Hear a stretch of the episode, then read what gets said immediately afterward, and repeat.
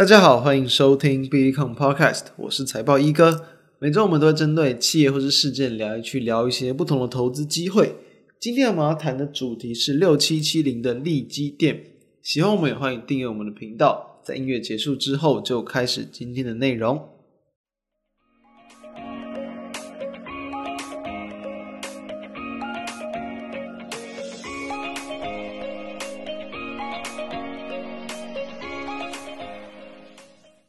下周一哦，就是这个金源代工厂力积电要去挂牌上市。那其实呢，我们也在在大约一年前左右，就是在这个二零二零年的这个十二月九号前后，当时候是上新贵嘛。其实我们就有谈到，从当时候的一个角度来看啊，其实我们当时候谈到，以当时候的状况来说，其实那时候看的一个评价并没有说非常便宜，就是从获利啊，然后可能去跟联电来去做一个这个比较。不过呢，在这个今年的一个这个二月份，哦，今年的一个二月，它股价也是一度的，是因为说当时候的一个这个机体的一个这个价格大涨，然后还有在这个一月份的一个营收很强，所以说当时候的股价其实，在短短几天呢，也是从大约五十块钱，也是快要有接近倍数的涨幅。最高是来到大约九十块左右，因为当时候是没有涨跌幅限制的，所以才可以在短短几天就是拉了很高的一个涨幅。然后呢，这个当然你收盘价来看的话，其实也是有一度涨到这个八十多块钱，八十三、八十四左右，所以其实也是很大幅度的一个这个跳增。那在那之后呢，几乎啊，就是等于说，力积电算是在可以说是可以从去年底啊，或者是说就是在这个最近一年左右。就是不管是登陆新贵，或者转上市、转上柜的一些个股里面，其实表现算相对不错了。虽然说它可能在最近这一年，就是从当时候的股价其实一度从五十多块拉到这个七八十块以上吧，几乎呢就是比较偏向横向的一个区间整理的。然后在最近这几个月，尤其半年左右，几乎就是在这个可能六十多块，然后到这个七十多块之间去做震荡。所以等于说。后续没有再更多的一些激情，但是至少它的价格一直都是比它当时候去上新贵之后还来得高，所以不像很多的一些可能新挂牌的股票啊，很多台股其实都容易见到，就是因为其实就没有什么人气嘛，然后呢，本来市场关注度就低，所以很容易可能在这个呃一一点点的蜜月行情之后就陷入了一个量缩整理，甚至是持续的往下破底。大家比较熟悉的那可能就是说八方云集吧，大家一定都认识。今年啊，登陆了这个挂牌的八方云集，其实后续的股价表现也不是那么理想。刚挂牌之后，其实是有不错的短期的表现，后续也是持续的往下破底，所以力积电的表现已经算是很不错了。那我们要再来谈一下，就是说，因为说近期其实力积电算是在这个挂牌上市，就是大家都知道可以抽签嘛，去抽股票，所以抽股票它目前的一个这个呃，就成本大约就是五万块上下，那等于说以目前的市价来看哦。七十七十五，然后七十六块多，所以说等于说你有抽到的话，可能几乎啦，因为下礼拜一就可以去这个出售了嘛，价格没有太大变动的话，等于就是花点非常小的手续费，然后呢就可以去赚到这个两万多块的价差，非常划算。所以这次的抽签也是创下很多记录，包括像什么申购量的新高啊，然后呢在这种竞拍期间的投标量的一个新高。然后呢，IPO 的募集的一个金额也是大概十年来的一个这个次高，就是说吸引了非常非常多的资金想要去抽签，想要去赚这一笔这个抽签彩。好，那当然以现在来看，来不及抽了嘛，所以说来不及抽签哦，就算就算去抽，其实中签率也是没有到很高啦，这大概三趴左右，所以没有中的人啊，或者说根本没有去抽的人，那有什么样的投资机会，我们就可以来聊一下。其实哦，从目前的一个这个状况来看。力积电它在今年的前三季已经赚了三点零七块钱。我们在去年的时候其实是大概预抓出说有可能今年是赚到三到三块钱左右，所以一算是已经超乎这个预期了。那假设平均目前嘛，一季赚一块钱左右，全年赚大概四块钱。这样子的话，它目前的一个本益比算是不到二十倍。其实如果你要去跟台积电做比较，那当然因为它的毛利率比较低一点，所以可能不能拉到那么高的本益比。但你这跟联电可能有时也是十五倍以上去做比较，其实它的价格并不算有到很贵啊。如果你可以拉到二十倍以上的话，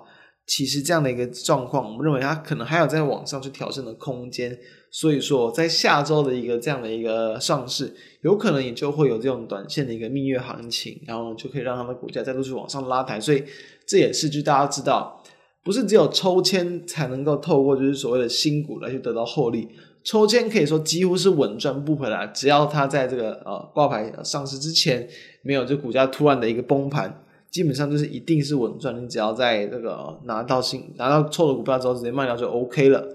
假设是还没有去卡位到没有抽到的朋友们，其实也是可以考虑，比如就是提前卡位嘛，股价没有在上市之前涨得太凶。其实如果你说预期它会不会有一定的一个话题性啊题材，或者是评价好像也没有到太贵。或许通常都会有这种所谓的一个短线的蜜月行情，可能到一到三天不等。有些更强的，当然可能会拉到这个，比如说一两个月，就是那种比较偏向缓涨的模式往上去攻击。这是比较值得去关注的一个这个方向。那其实我们在当时候有谈过，其实从去年拉到拉到一年前左右，其实当时候的一个这个整个哦晶圆代工就是已经是持续的一个这个供不应求了，八寸厂是非常的一个这个吃紧，八寸的晶圆代工。那直到现在哦，近期哦，尤其像是咱们录制时间的十二月一号，这其实呃联电的股价表现也很强，也是因为哦有传出说要再去调整一个长月的价格，可以可以知道这种吃紧非常久，然后已经早就有去调整价格的情况，哎，到目前还在往上调整代工价。那当然了，对于相同比如说也也是身为这种晶圆代工厂的力积电，一定在题材上或者是市场的买气一定会有所受益。所以，其实我们之前谈到过，像之前我们比如说我们谈公司，或是谈这个执行长，谈到说原本因为前身是力晶嘛，就是说呃，它原本是这个力积电原本是叫做巨晶，就是它是在二零零八年就成立了，然后是力晶集团里面去做八寸晶圆代工的公司，做一些高压高电流的产品，然后之后就是因为这个下市，经过下市的风波嘛，但经过下市，然后在多年努力重新上市，我们也谈过，这是其实一件很不容易的事情，所以。当然，过去的它的一个可能失败，我们是可以，我我自己是认为啊，是可以去暂时放在一旁，专注于未来的一个发展。那在 A 级电的一个部分，它目前也算是这个全球的一个前八大的一个晶圆代工厂，所以市占率是有一定的一个这个比重，当然没有到很高，因为前几大太多了，那台积电的一个市占太大了，力积大概是这个呃一两趴以下，一到两趴之间。不过呢，其实。刚好它，因为我们知道它在年初的一个大涨，也是跟着这个记忆体的一个这个价格往上拉，也是有关系的。在明年啦，明年的一个上半年，因为说会有这个伺服器的 Intel 的一个新平台的一个换机潮，所以对于一些这种可能在记忆体的价格也会有一所拉拉升的一点作用。这刚好跟力积电的股债是会有一个正向的一个联动性。所以不管是说这个短期的一个蜜月行情，又或者说拉到明年可能上半年。哦，比如说在这个记忆体的一个报价逐渐趋缓，甚至慢慢的往上走扬，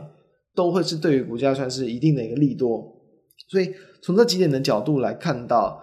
这种即将要去上市的这个个股，刚好也是市场的一个人气所在。其实短线上的一个股价也都还没有拉得太高，我自己会认为它应该会有不小的机会。刚好就是在最近的一个台股嘛，大家知道最近台股的一个这个下跌。哦，受到这个变种病毒疫情的一个影响啊，下跌。但其实，比如说像是一些这个呃，晶圆代工龙头厂，台积电、联电，也没有什么太大的一个受到影响的一个下滑。所以，假设后续台股在创高，我们也是认为台股会有机会创高啊。这一次的一个失败啊，就是主要受到这个呃短线利空的压盘的影响。但如果后续要再去攻一万八以上，再去创高，其实这种比较大型的一些全值股。通常都还会有一定的一个稳盘，甚至是作为这种可能外资的一个拉盘的一个工具，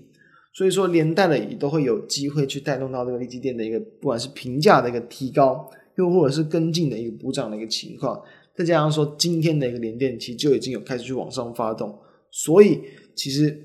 力积电我认为在短线上或者是在最近这比如说两三个月内，应该又会容易有再一波行情的机会，所以说。大家是比较值得密切去关注这个方向，就是说股价经过了可能蛮长一段时间的高档整理之后，